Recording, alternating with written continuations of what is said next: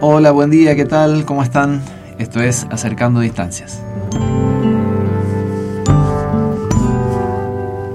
Buen día, Marilyn, ¿cómo estamos? Un nuevo espacio que nos brinda el IES 9015 a través de FM Vínculos para poder eh, comunicarnos con nuestra audiencia, eh, con los temas de educación que nos competen.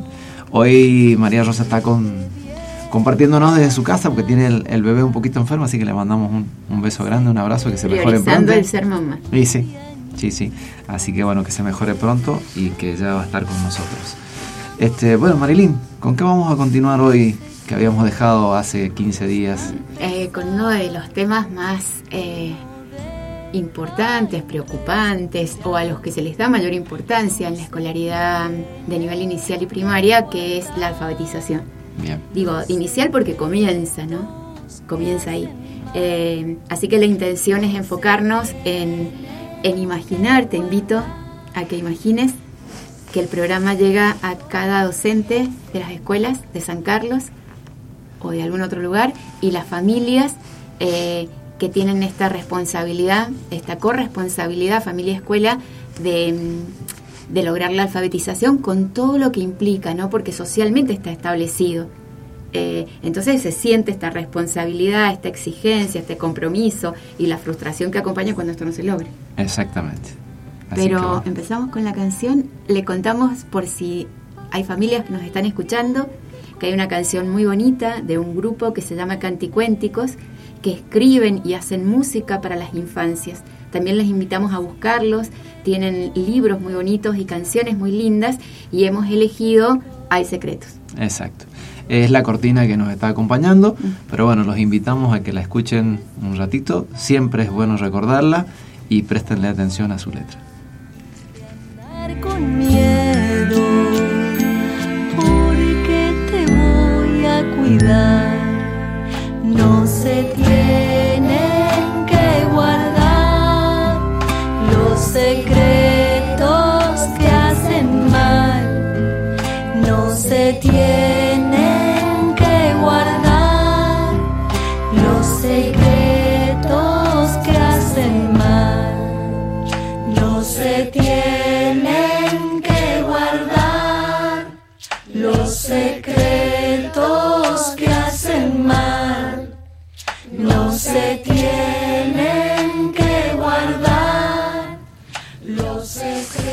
Bien, secretos, secretos, siempre. Este, que a veces los niños es cuando dice te tengo que contar un secreto. Y por ahí, bueno, es, es algo que charló con su mamá, con su papá, con su abuelo. Pero hoy por hoy también los niños, las niñas nos están contando las cosas que viven en su casa. Hoy por ahí veo y escucho en la televisión o escucho en la radio o se acercan docentes donde dicen, hoy los niños están hablando más que antes. Bueno, creo que eso es bueno. Es muy bueno que los niños hablen más que antes. Esto también hace a esto que planteabas recién de la alfabetización, ¿no? De que los niños puedan expresar, no entiendo, no estoy aprendiendo, este, me cuesta, eh, para que el docente vea que este, puede aplicar en ese niño, como siempre decimos, no todos son iguales, cada uno tiene su tiempo, su forma de aprender, y eso hay que respetarlo. Y en la casa, por ahí me vale el ejemplo de tantos años de estar trabajando en educación, cuando a lo mejor la familia tiene dos o tres niños o niñas, y dicen, con el primero no tuve problema, con el segundo me está costando y con el más chiquito no sé cómo me va a ir. Bueno, tengamos en cuenta esto ninguno aprende de la misma manera. Y a, cada uno hay que respetarlo. Tiene su tiempo y su forma. Y a lo mejor su tiempo. Siempre eh, decimos en las casas hay que tratar de. Eh, te escucho vos, Marilina, a veces decir, bueno, busquemos ritmos o tiempos o, lugares o espacios para poder aprender. Este, bueno, cada familia sabrá en qué momento ese niño o esa niña tendrá su tiempo para aprender eh, lo importante es que lo vayan manifestando, que lo vayan expresando y que busquemos las herramientas para que puedan salir adelante. Sí, me quedo con algunas cosas que dijiste. Em, este derecho a ser escuchados, a ser escuchadas, niños, niñas y adolescentes en cualquier situación que les involucre, acorde al nivel de autonomía progresiva. Es un derecho que debe ser ejercitado cada vez más y, y que requiere la disponibilidad de escucha de adultos cercanos, próximos. Que a veces es la familia más cercana, pero a veces esa familia no tiene las condiciones, será la familia extendida. Abuelos, tíos, primos. Tenemos más conciencia de que educamos en comunidad. Recién vengo de hablar con Marisol de la Escuela Emilio Manso y hablábamos de esto, ¿no? De, de esta red extendida como familia, pero también esta red extendida como comunidad.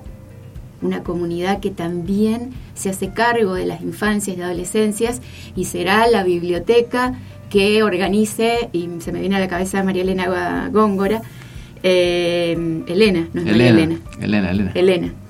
Me confundí de las Marías Elena. Elena, eh, que tiene esta disposición en la biblioteca, ¿no? Y está atenta a, a lo que sucede en la escuela de Pareditas y genera actividades junto con la gente que la acompaña eh, en la biblioteca acorde a las necesidades de la escuela. Totalmente. Sí, lo, lo que yo creo que hay muchas instituciones que trabajan. Siempre, eh, que, bueno, con, con mi esposa Esther, que eh, trabaja en educación, siempre hemos hablado de este tema de las redes, ¿sí? Y que al final eh, nunca se termina de conformar Mm. esta red, porque creo que todas las instituciones hacen muchísimo esfuerzo este, eh, en sus distintas actividades para trabajar con niños, niñas, adolescentes, pero nunca terminamos de, de coordinar, de decir, bueno, qué actividad realizo yo, qué actividad, cómo podemos entrelazarnos, cómo armar esa red para que esto salga este, fructífero para cada uno de los chicos, de las chicas que están con problemas, ya sea de alfabetización o de cualquier otro tipo de problemas que hoy se presentan. Los adolescentes también nos están presentando bastantes inconvenientes este, en su, no sé, en su visión hacia un futuro mejor, Estamos mostrando un futuro esperanzador. Claro, eso. Yo digo que en lugar de mirar hacia el afuera, nos tenemos que mirar a nosotros. ¿no? En lugar de ocupar el tiempo en la crítica, decir, bueno, en esta situación, ¿qué puedo hacer? sí, Y, si esto, y también, ¿no? Esto, que la, la sociedad la construimos entre todos, desde una participación ciudadana en todos los ámbitos. Totalmente. Bueno, te cuento.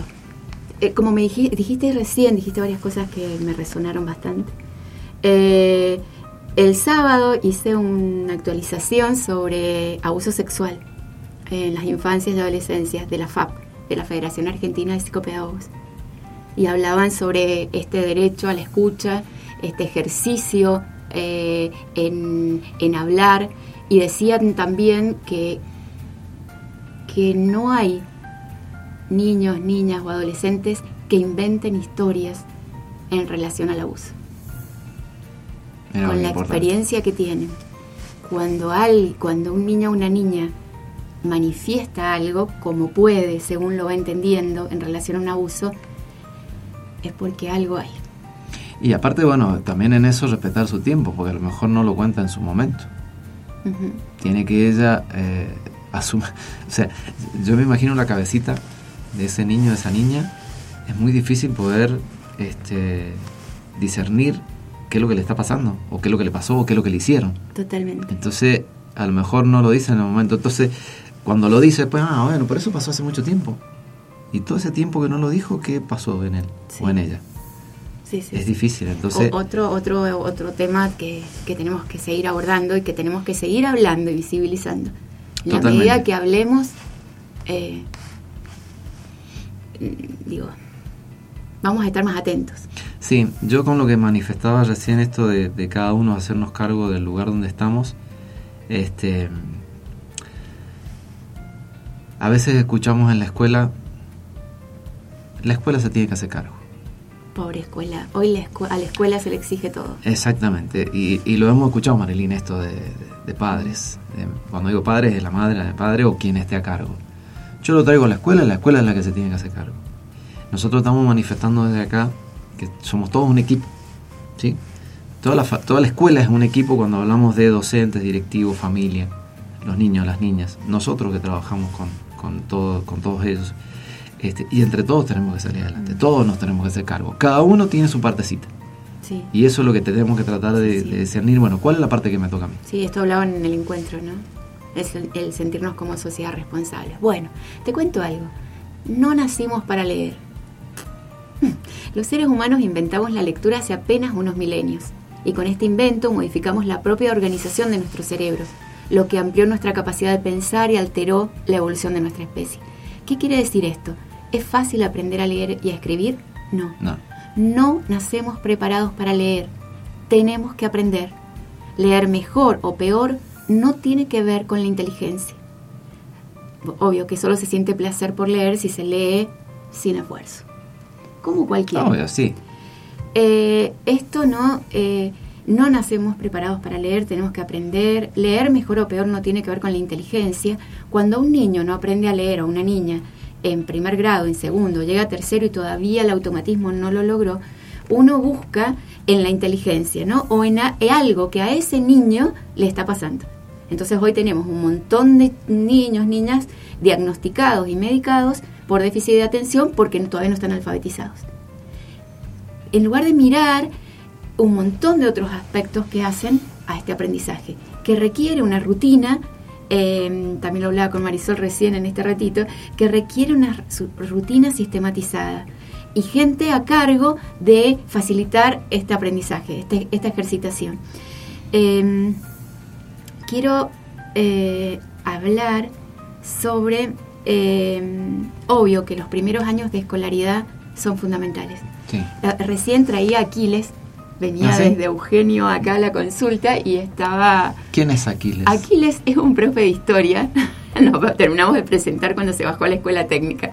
Saludos Aquiles, que haces a la educación. Y contaba sobre su niño de dos años y medio que le gusta eh, hojear libros.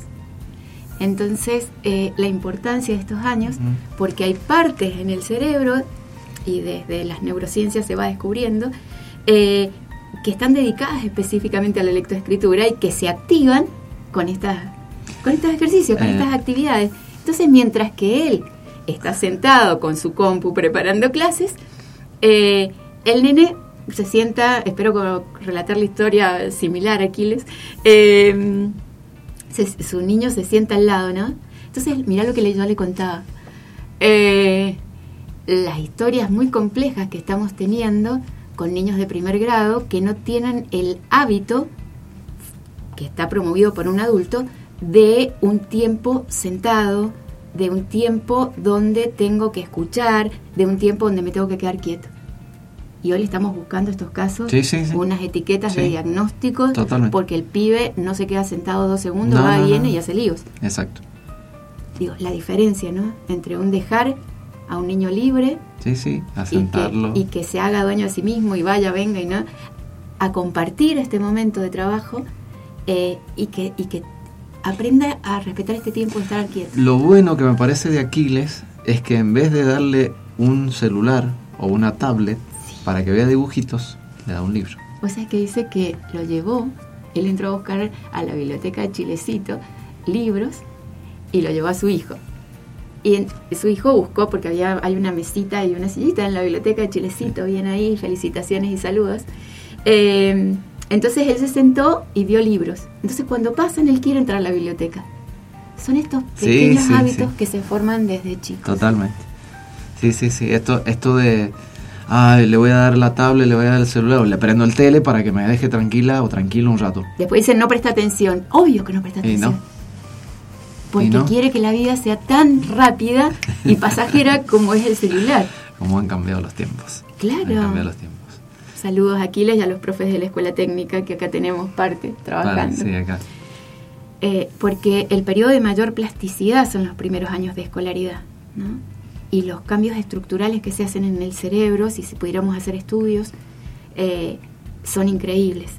¿Cuáles son las competencias que hay que lograr? La conciencia fonológica. ¿no?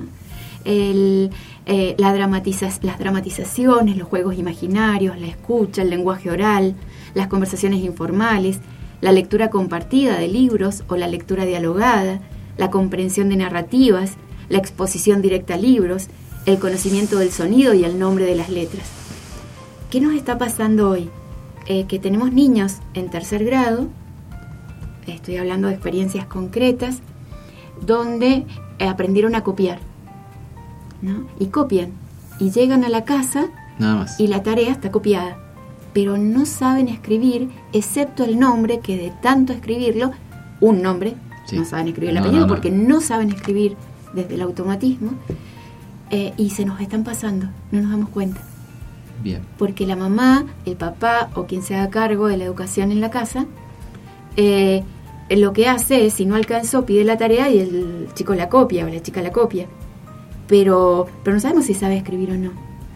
Entonces esta conciencia fonológica es la única que da la, eh, el, que ayuda a incorporar el automatismo, ¿no? El poder asociar que una palabra tiene un sonido y que me lo tengo que, lo tengo que ir descubriendo yo. La, mm, el automatismo que genera poder descubrir que perro está formado por la pu, pu, pu, y no me por- no, pe- ro, y pienso en la R, no, No. la pu, pu, y poder Sí, no, descubrirla, la E, ¿no? Constante, una práctica con- letra por letra. Estas son las últimas investigaciones. El Congreso, se hizo un Congreso ahora, internacional hace muy poquito, y las investigaciones hablan de esto, de que la forma de lograr aprender a escribir, eh, tengo una duda también, ¿no? Creo que cuesta más aprender a escribir que a leer, porque hay niños que pueden leer silabiando, pero aún no pueden escribir No desde, pueden escribir. desde el no pueden identificar. No sé si Eh, te parece, eh, Darío, tendrás ahí para recordar siempre nuestra canción, este, la que nos identifican, un ratito más, hacemos un corte de unos Sí. segundos y sí, sí, seguimos. sí, porque hoy, hoy vamos a decir todo, aunque sea largo, Eh, pero vamos a dar algunos ejemplos concretos de conciencia fonológica. que te vienen a asustar. Hay secretos livianitos que te llevan a volar. Y hay secretos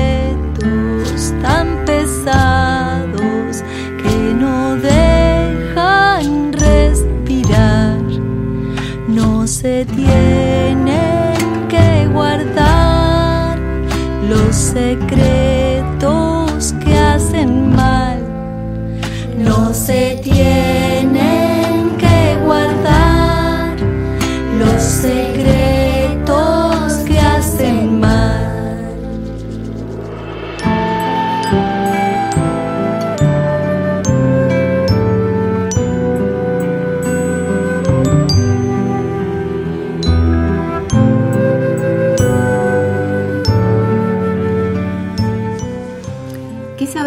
partir de las últimas investigaciones? Muchas investigaciones confluyen en que eh, el reconocimiento de la forma de las letras y su asociación con los sonidos. El reconocimiento de la forma de las letras. A ver, los chicos yo lo que voy viendo es que reconocen la letra, pero no logran la asociación con el sonido. ujú. Cómo la memoria incorpora la comprensión y que se necesita la velocidad, la fluidez para comprender el texto. Eh, mm, ¿Me permití? Puede que acá eh, sirva esto de que a veces te he escuchado en los talleres cuando hablas de los abuelos contar historias, esto de la memoria, de la comprensión, que el niño o la niña presta atención, a su, digo su abuelo, como puede ser su mamá, su papá, o Un tío, tío, un o primo, alguien que le cuente, vecino, que le cuente un cuento, que le cuente una anécdota Sí. de cuando iba a la escuela o cómo aprendía él. ¿Sirve esto Claro, para ellos? claro, imagínate con este caso tan complejo del que te hablábamos recién, si, si un vecino, una vecina, en lugar de criticar, eh, digo, acompañara contando una historia con este niño que no sabe quedarse quieto. Sí, seguro que sí. Buenísimo. Seguro que sí. Es para aplicar. Dice, las variables que ayudan en la lectura inicial. Las letras con formas simples son más fáciles de aprender. Eh, las letras con formas más complejas requieren más tiempo para automatizar. Cadenas más largas de letras requieren más tiempo para separar y automatizar. Las letras más densas y pequeñas se leen más lentamente. El alargar los sonidos. Y algunas soluciones. Enseñar letras una a una.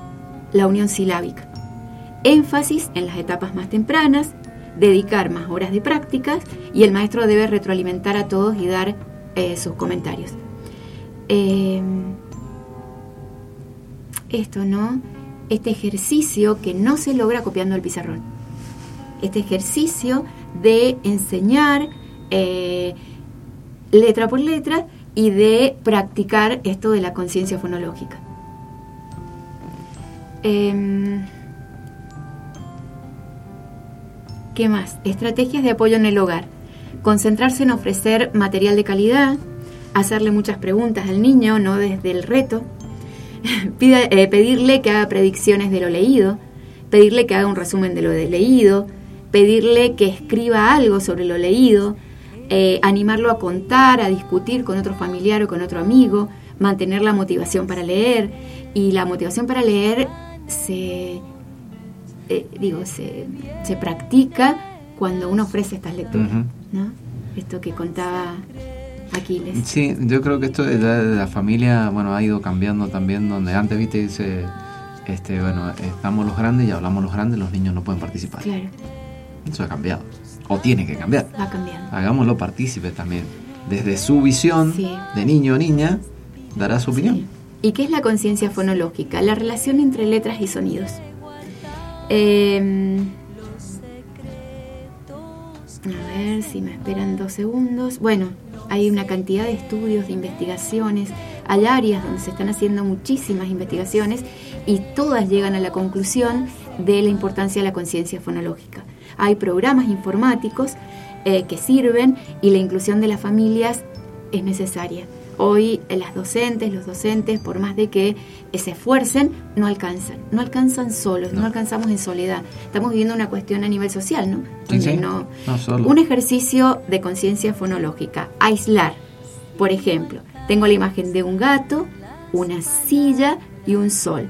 Y yo digo, ¿cuál es el primer sonido de la palabra gato? ¿Cuál es el último sonido de la palabra silla? ¿Qué sonido está en medio de la palabra sol? Esa es una forma de conciencia fonológica. Otra forma, identificar con qué sonido empieza gato. Y que los chicos lo puedan decir. Una más. Categorizar. Puedo tener la imagen de una foca, fuego, sol. ¿Qué dibujo comienza con un sonido diferente? Ujú. Puedo recortarlo. Esa es una forma de conciencia bueno. fonológica. Unir. ¿Qué palabras formo con estos sonidos? S, O, L. Es Eso un es, trabajo. eso es unir. Es un trabajo. Eh, segmentar. Si sol tiene tres sonidos, ¿cuántos sonidos tiene la palabra moto? Una más. Eliminar. ¿Qué palabras obtenemos si le quitamos el sonido r a rojo? Ay, qué bueno está. Em, Sí, añadir. ¿Qué animal formo si a la palabra loma le pongo pa, Pa. Al inicio? Sustituir. ¿Qué palabra obt- obtenemos si cambiamos el sonido bu, bu por el sonido l en la palabra bata? Hay un montón. Ahora, para venimos de una historia donde mm, la letra con sangre entra, y esto es mentira, donde se educaba desde marcar la norma, y si mi hijo o mi hija no aprendía, era porque fallábamos en marcar la norma. Digo, venimos y, y estamos Sí, todavía sí, ahí estamos, transitando. Y por suerte vamos descubriendo, algunos desde las teorías y a otros desde la experiencia, eh, donde no es marcar la norma, no es marcar el error. Es encontrar otras formas donde vos disfrutás y yo también. Y al disfrutar los dos, Sí, sí, se digo, aprende. se favorece el aprendizaje. Se aprende totalmente. Se sí. aprende desde el disfrute, para eso hay que escuchar qué les está pasando a este pibe que me está haciendo la vida imposible, me está dejando mal en todos Mm. lados, porque me llaman a cada rato de la escuela y no quiero ni aparecer. ¿qué le está pasando? ¿Qué me está diciendo? Y la frustración que sienten al Ah, no poder sí, escribir Sí. es terrible. Entonces, ¿qué pasa? Llegan los chicos a segundo y la pandemia, digo, hizo crisis. Copia, el pibe copia, entonces yo no, no descubrí que no escribe. Y cuando me doy cuenta, algo, una causa debe haber. TDAH seguro, déficit de Ah, sí. atención. Inmediatamente. Y estoy buscando una solución externa, donde yo no me miro. Y una medicación a Y veces. una, eh, claro, porque la pastillita es la medicación. solución. Estamos teniendo chicos que iniciaron la medicación en primer grado y ya están en primero, segundo y tercer año del secundario y siguen medicados. Y el entorno y el, y el vínculo y la forma de enseñarle no cambió. Hay tanto para hablar. Bueno, les contamos a las familias y a los docentes que vamos a subir a las redes y les vamos a hacer llegar las imágenes a cada escuela para que todos, todos, y esto es, hay familias que necesitan más ayudas que otras, más acompañamiento, no es solo la mamá, hoy tenemos muchísimas mamás que son sostén de familia y tienen que dar de comer. Sí. Entonces decir, puede haber alguien más, Eh, puede haber, no sé, Sí, en la familia este día ahí, ellos tienen muchos recursos a veces. Y a veces no es que no lo quiera hacer, es que no sé cómo hacerlo. Entonces, eh, con esta, con esta, eh, con estos programitas de alfabetización, vamos a llevar el audio. Pues saben que el audio permite corro esto que no me Sí, sí. interesa, vuelvo, busco Vuelvo, esto que sí, lo vuelvo a escuchar, pero también interesó. las imágenes de ejercicios de conciencia fonológica. ¿Le podemos pedir y exigir a la maestra todo? ¿O al maestro? No. Están haciendo, se están haciendo cargo de todo. De Absolutamente. todo lo relacionado con las infancias. No pidamos, no exijamos más. Ayudemos, acompañemos. ¿No? Veamos, Y- ofrezcamos qué podemos hacer desde nuestro lugar. y otra cosa, dejemos de buscar causas neurológicas en niños y niñas. Analicemos los contextos. Si Posiblemente lo tenga, pero primero veamos. O sea, no- no Posiblemente no, lo tenga, Alfredo. Pues, ya sé. Porque ¿cómo Ah, puede ser que hoy todos los pibes tienen déficit atencional, todos los pibes tienen algo neurológico y lo primero que hacemos es buscar, en lugar de mirar Por eso. si esta enseñanza es adecuada para este chico o esta chica? Primero eso. Y, este, eso. y esta dinámica vincular que se ha establecido, donde llego súper cansado, súper cansada y me pongo con el celular, o, o no, o digo, porque es difícil. Este chico que, venía, que traje contaba ¿no? que él se sienta y su niño se sienta al lado. ¿no? Es un límite Sí. y que lo ofrece Sí, en un un momento aprendizaje. compartido. Un aprendizaje que también ven los niños, Porque los la niños los realidad, adultos. termino esto, la realidad es que hoy tenemos niños eh, que nos dicen, ¿no? Eh, son libres. Es un Mm. niño libre, no molesta. Si no lo vi en todo el día. Claro. Si anduvo yendo, viniendo, subiendo, bajando Sí. y haciéndose cargo de su vida como puede. Sí. Porque Es se la pasó jugando y es de feliz. Pero después en la escuela no puede estar quieto. Claro. Y ¿Cómo va a aprender? Bueno. ¿Listo? Terminamos Sí. por hoy, Marilyn. Yo creo que ha sido un programa, bueno, es- da mucho para hablar. un saludo muy grande a las familias. Sí, a todos los directivos, docentes, a las no escuelas. es fácil. Un saludo muy grande a quienes hoy ejercen el rol de docentes. Eh, se están haciendo cargo de todo, eh, con sueldos Sí, magros. sí. Sí. eh, y es una realidad que también hay que visibilizar.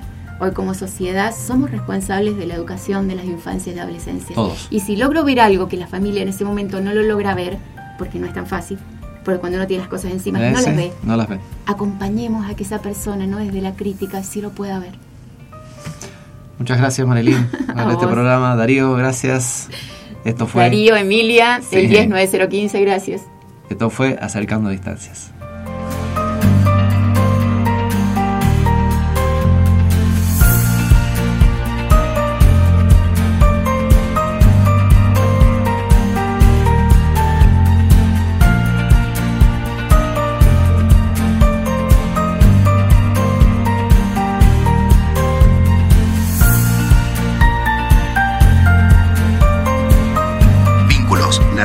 Valle de Este y todos nuestros contenidos encontrarlos también en Spotify y Google Podcasts.